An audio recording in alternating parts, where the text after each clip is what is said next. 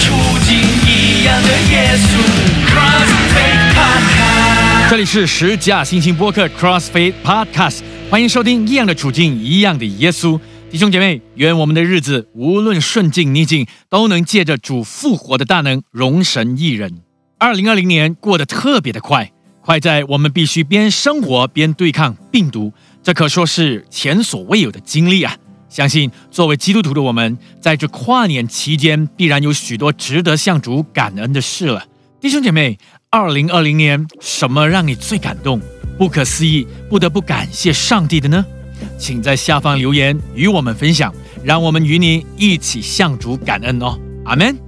说到感恩，第一步必然是计算、点算一件又一件的神迹奇事，主的带领、保守，甚至在绝路上他为我们开路，令我们赞叹的作为了。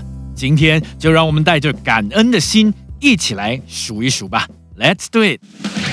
一样的处境，一样的耶稣。首先就从我们的习惯开始吧，数算主恩典。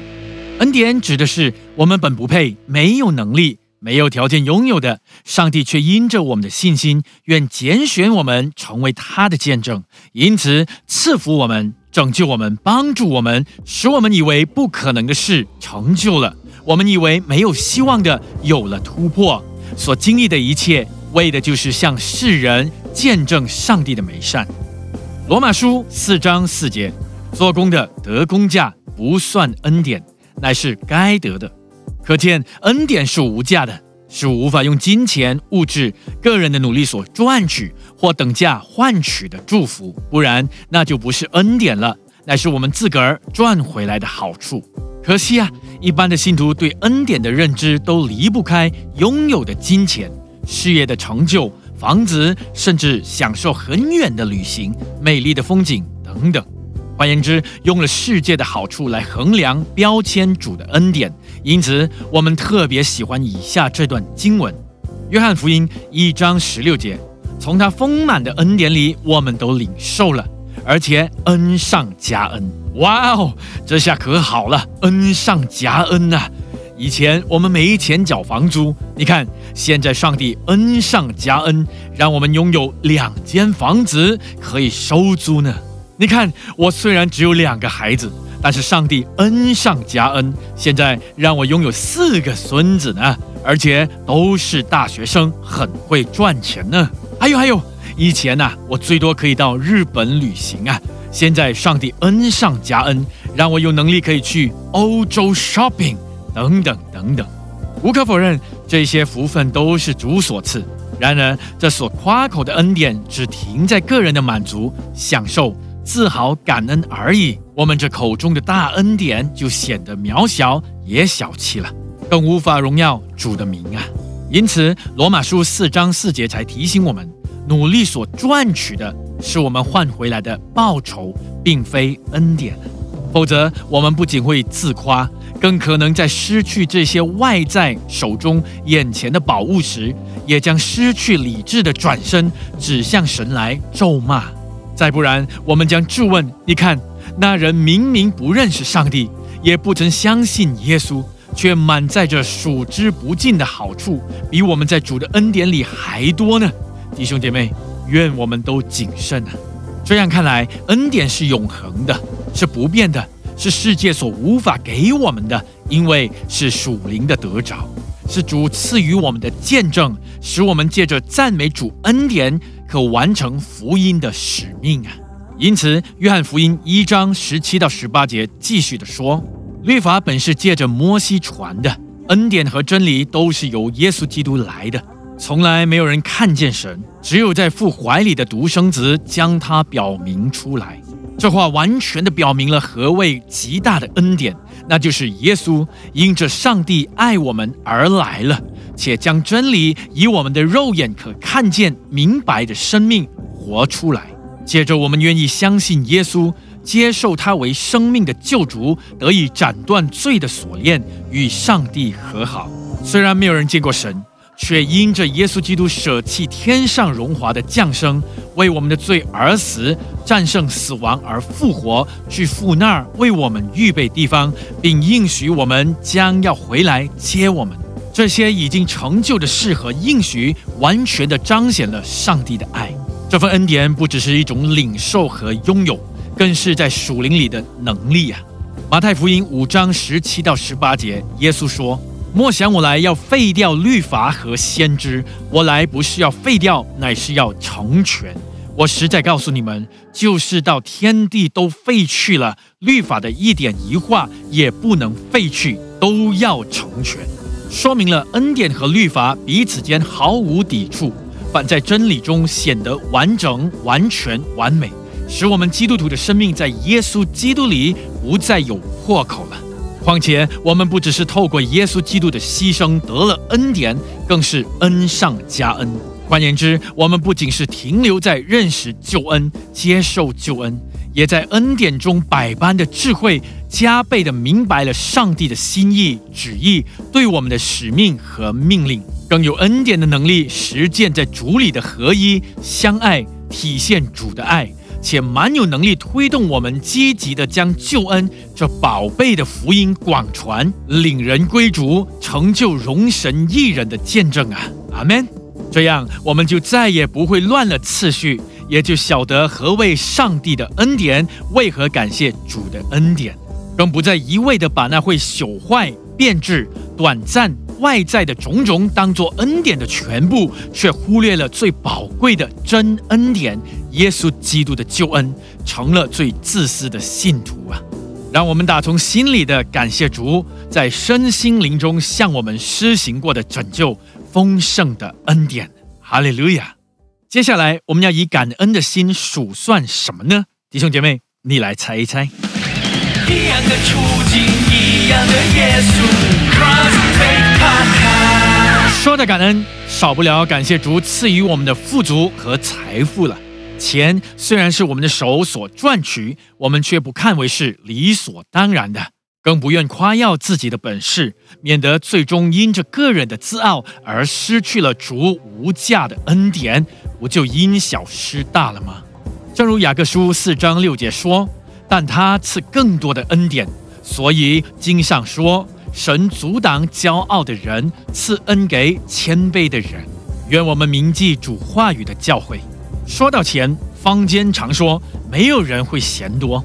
然而，我们可有想过，到底上帝要我们成为多少钱、产业、土地的管家呢？此外，上帝为何允许我们拥有今日的富裕、赚之不尽的财富呢？其实啊，在耶稣基督里，我们的一生只有一个目标。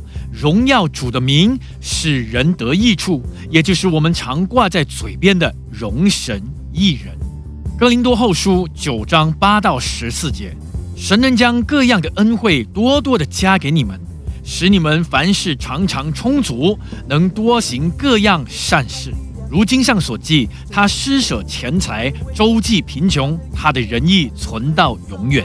那赐种给撒种的，赐粮给人吃的。必多多加给你们种地的种子，又增添你们仁义的果子，叫你们凡事富足，可以多多施舍。就借着我们使感谢归于神，因为办着供给的事，不但补圣徒的缺乏，而且叫许多人越发感谢神。他们从这供给的事得了凭据，直到你们承认基督，顺服他的福音，多多捐钱给他们和众人，便将荣耀归于神。他们也因神极大的恩赐显在你们的心里，就切切的想念你们，为你们祈祷。所以现在我们可以更踏实的感谢主的赐福了，因为他让我们富有，使我们可以继续有能力奉主的名祝福有需要的人，并要把这样的好见证永远的流传下去，可荣耀主名，可启发更多的信徒延续使命啊！哈利路亚！不但如此，上帝还要继续的给。赐福供应，使我们可以持续的富足，然后不住的施舍，犹如两刃的剑，扶持主内的弟兄姐妹，也救济世人啊！如此，那些领过了祝福的人，必在耶稣基督里借着祷告，常常纪念我们，并感谢主基督的美善，将荣耀归给主。感谢圣灵借着主话语指教我们，而今后我们更晓得如何在主里数算上帝托付自己的财富了，并且懂得为着主在这委托世上的恩典，满心感谢主的拣选、信任、供应、能力和成就，使我们在他爱心的圣功上有份呐！哈利路亚！数算了上帝借着耶稣基督所带来的恩典，也数算并感恩于主在财富上的委托，以及为我们成就的使命。最后，就让我们一起来数算自己的日子，预备容神一人的明天吧。一样的处境，一样的耶稣。有人常鼓励把今天当做最后一天来看待，那么我们就会更加珍惜身边的人，更积极的做好每一件事，更把握当下了。当然，这是没有耶稣的复活为盼望的世界想法。实际上，生命既活在倒数着黑暗的尽头了。我们真的还有能力把今日活好吗？所以才有另一种常听到的测试：如果明天是生命的最后一天，那今天你会怎么活，做些什么呢？